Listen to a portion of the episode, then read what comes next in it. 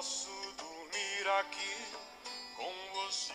Olá pessoal, aqui quem fala é Julie. Estamos lendo o livro Quando Me Conheci, de Jorge Bucay. Coloquei a música Pais e Filhos de Legião Urbana para a gente começar o capítulo 2, que tem justamente este nome. Pais e Filhos, um vínculo para o crescimento e para a discórdia. Então, um vínculo para o crescimento e para a discórdia, né? Tem os dois polos desse relacionamento. O capítulo é um pouquinho longo, então provavelmente eu vou repartir ele em duas partes para ficar um pouco mais tranquilo da gente até fazer as reflexões e não ficar um áudio muito extenso. Ok? Vamos lá então. Qualquer criatura viva, desde os organismos unicelulares até os mais complexos, por mais vulnerável que seja ao nascer, tem alguma possibilidade de sobreviver, mesmo que nenhum dos pais esteja por perto para se encarregar de seu cuidado e de sua alimentação. Dos insetos que são independentes desde o nascimento, aos mamíferos mais desenvolvidos, que poucas horas depois de nascer conseguem ficar em pé e procurar a teta da mãe, todos têm uma chance, ainda que remota. Para dar um exemplo concreto, vejamos o caso das tartarugas marinhas. As tartarugas mães percorrem com certa dificuldade e lentidão mais de 200 metros pela praia até depositar centenas de ovos entre as dunas, cobri-los com areia e em seguida voltar ao mar. Quando os filhotes nascem, a maioria não consegue chegar até a água. Eles são devorados pelas aves e pelos répteis ou morrem por causa do calor do sol. Apesar das dificuldades em cada mil, um ou dois conseguem sobreviver. O bebê humano, por sua vez, se fosse abandonado à própria sorte ao instinto, não teria nenhuma possibilidade de sobreviver. O recém-nascido é total e absolutamente dependente. Quem estuda pelo menos um pouco de biologia sabe que o bebê humano é o ser vivo mais frágil, dependente e vulnerável que existe.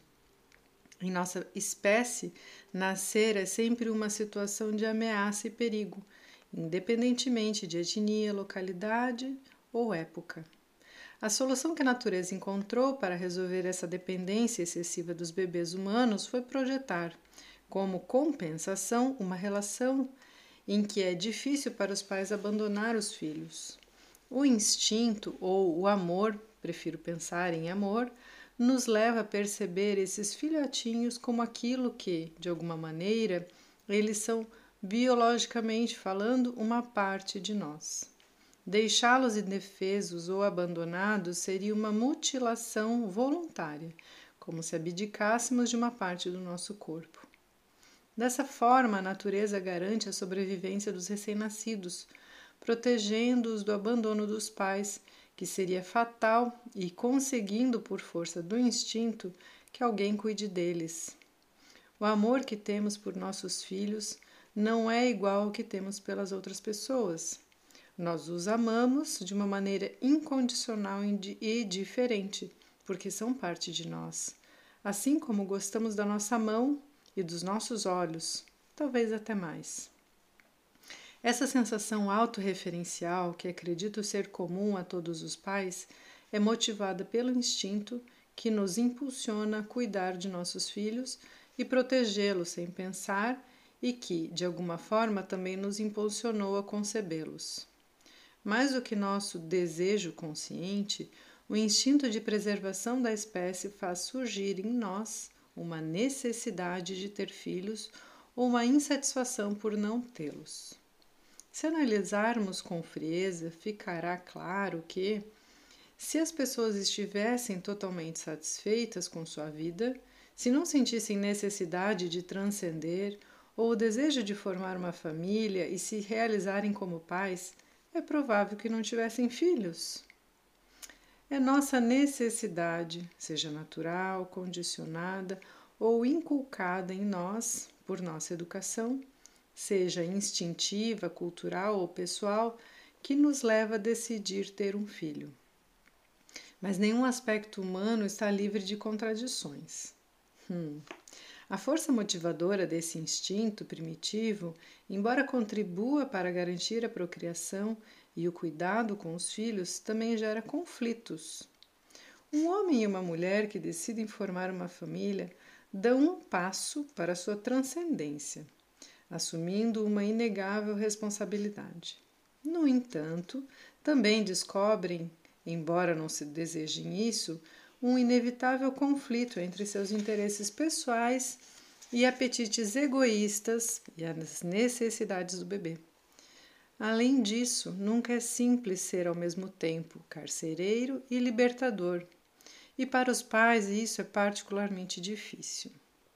Os filhos são protegidos e tratados como uma extensão dos pais, embora ambos percebam que parte da sua tarefa como educadores talvez a mais importante, é torná-los íntegros e independentes, que o casal deverá prepará-los para o momento de sua partida. Os filhos também gozam e padecem padecem essa experiência de forma de formar uma unidade com os pais. Vou ler de novo, ficou confuso. Os filhos também gozam e padecem essa experiência de formar uma unidade com os pais.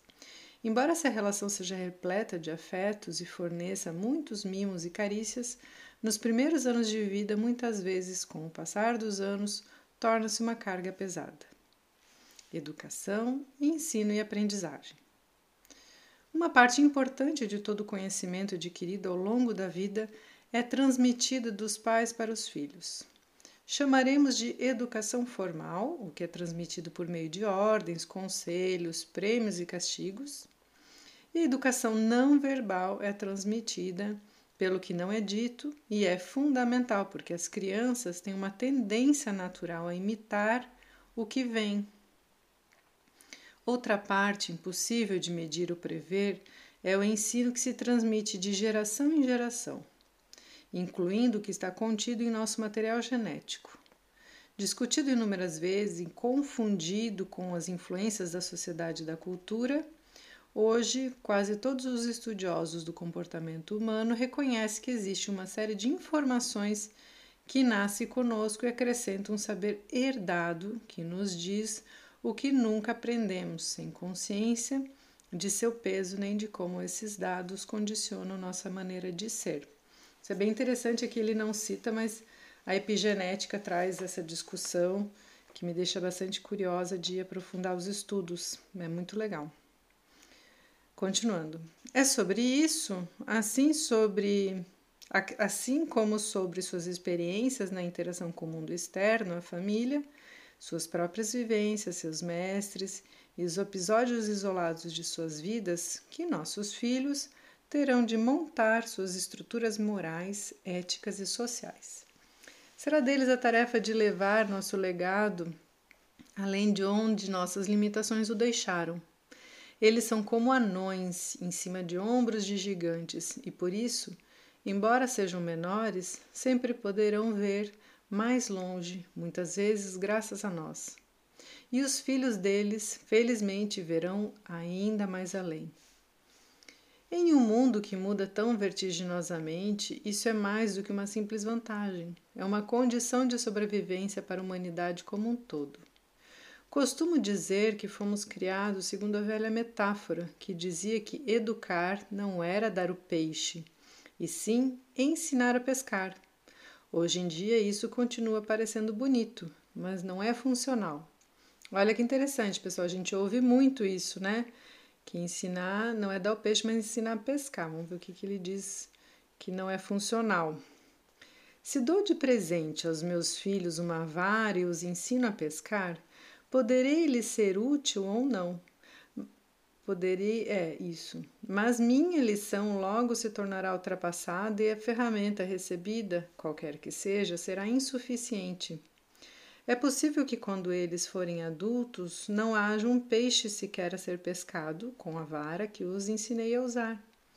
E só, e se só ensino isso, muito provável que os condene a passar fome. Agora a tarefa dos pais é ensinar os filhos a criar e construir suas próprias ferramentas. fabricar sua própria vara, tecer sua própria rede, inventar suas modalidades de pesca. E para isso é preciso primeiro admitir com humildade que ensiná-los a pescar como eu fazia não vai ser suficiente e talvez nem seja útil. Muito bacana, pessoal, como ele traz essa forma aqui, né? De que a gente agora não tem mais que ensinar a pescar, muito menos dar o peixe mas ensinar as crianças a construir as suas ferramentas para pescar ou para caçar ou enfim o que elas quiserem fazer da vida, né? Até porque eu acho que ele faz uma analogia pensando nas tecnologias. Não adianta eu ensinar um filho a é, bater na máquina de datilografia, né? Escrever na máquina de datilografia. A gente fala bater porque tinha que fazer com bastante força. É, mas eu tenho que eh, fazer com que ele aprenda a aprender, né? A, aprenda a buscar qual que é a sua forma de, de trabalho, de, de ser estar na vida, né? Muito legal. Retomando aqui. Essa incapacidade dos pais em treinar os filhos para os problemas que enfrentarão foi ficando cada vez mais evidente durante o século XX sobretudo por um fator que os cientistas chamam de TDC tempo de duplicação do conhecimento. Este índice mede quanto tempo é necessário para que se duplique a totalidade do conhecimento humano. A diminuição progressiva desse índice, que atualmente é de cerca de 20 anos, é uma das grandes causas de deterioração da relação entre pais e filhos. E o futuro não é animador nesse sentido, pois se prevê que em meio século os conhecimentos da humanidade dupliquem em média a cada cinco anos. Isso é muito interessante, pessoal, porque é, antes a, todo conhecimento se duplicava a cada 20 anos, então demorava né, 20 anos para que se duplicasse todo o conhecimento. E agora parece, né, atualmente é 20 anos, mas a gente já está começando a aí para 10 e aí depois para 5. Então, esse livro ele escreveu já faz um tempinho, mas a gente já reduziu bastante esse número, que é o tempo de duplicação do conhecimento. E aí, o que a gente aprendeu há cinco anos atrás acaba sendo defasado muito rapidamente, né? Retomando aqui, ele dá um subtítulo agora: Pais superprotetores, filhos rebeldes. Até o final do século XIX, a psicologia assistencial praticamente não existia. Seu campo de estudo se limitava a explicar as respostas humanas vitais, os processos neurológicos relacionados à percepção ou à memória e outras poucas coisas. Era a pedagogia, a ciência da educação que se dedicava ao desenvolvimento das pessoas. Um congresso sobre pedagogia e casamento realizado na França em 1894 tinha entre suas conclusões a seguinte afirmação: Nestes dias de fim de século XIX, difíceis para a família e o matrimônio, os casais que têm crianças sob sua responsabilidade se encontram tão inseguros e têm tanto medo do futuro que tendem a proteger obsessivamente seus filhos de qualquer problema que possam ter. Mas é necessário alertar que essa tendência é muito perigosa, pois se os pais fizerem isso com tanta paixão, os filhos nunca aprenderão a resolver os problemas sozinhos. se, e se formos capazes de reverter tal atitude, teremos no final do século XX milhões de adultos com a lembrança de infâncias e adolescências maravilhosas e felizes, mas com um presente penoso e um futuro repleto de fracassos. Esse prognóstico, concebido há mais de 100 anos, surpreende por sua precisão. Vou ler aqui mais uma vez esse trechinho do prognóstico, pessoal, para quem se distraiu.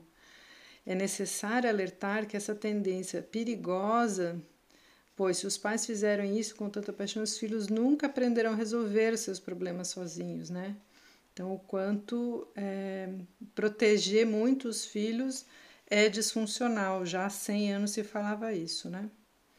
Retomando, nós, os pais, principalmente da segunda metade do século XX, desenvolvemos um comportamento mais anulador do que cuidadoso e mais temeroso do que protetor no que diz respeito a nossos filhos. Longe de nos focarmos em capacitá-los para que aprendam a resolver seus conflitos e suas dificuldades, nos dedicamos a dar-lhes uma infância tão cheia de facilidades e sem frustrações que os impedirá de aprender a resolver seus problemas. Apesar de todas as nossas falhas e talvez para compensá-las, temos pelo menos um mérito, que não é menos importante. Demos a nossos filhos algo novo, permitimos que se rebelassem. Lembre-se de que a maioria dos nossos de nós veio de uma estrutura familiar em que a rebeldia não era permitida.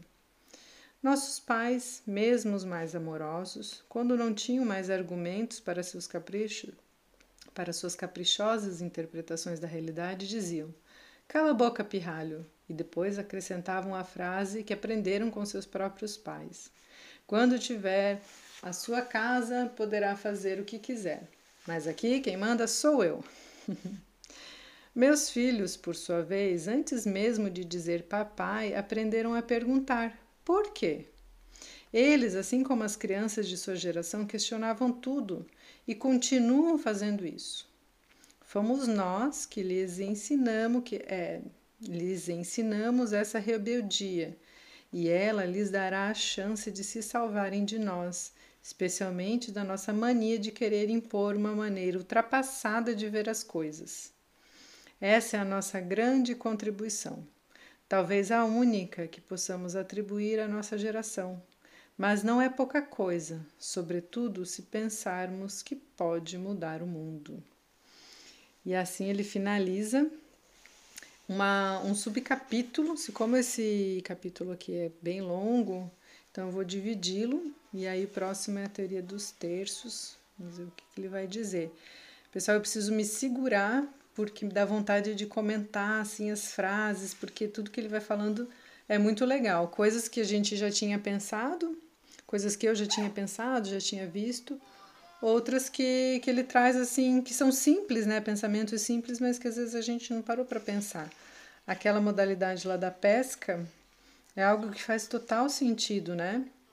Mas que a gente precisa estar tá consciente de que não adianta ensinar com as nossas ferramentas, os nossos filhos. A gente precisa ensiná-los a criar as próprias ferramentas, porque, como ele diz depois, a mudança, o tempo de duplicação do conhecimento está tá, tá passando muito rápido. E não adianta ele ensinar com minha ferramenta, né? ele, a criança aprender com a minha ferramenta, porque daqui a um tempo já não vai mais servir. Então, espero que vocês tenham ótimas reflexões, assim como eu, e até o próximo áudio.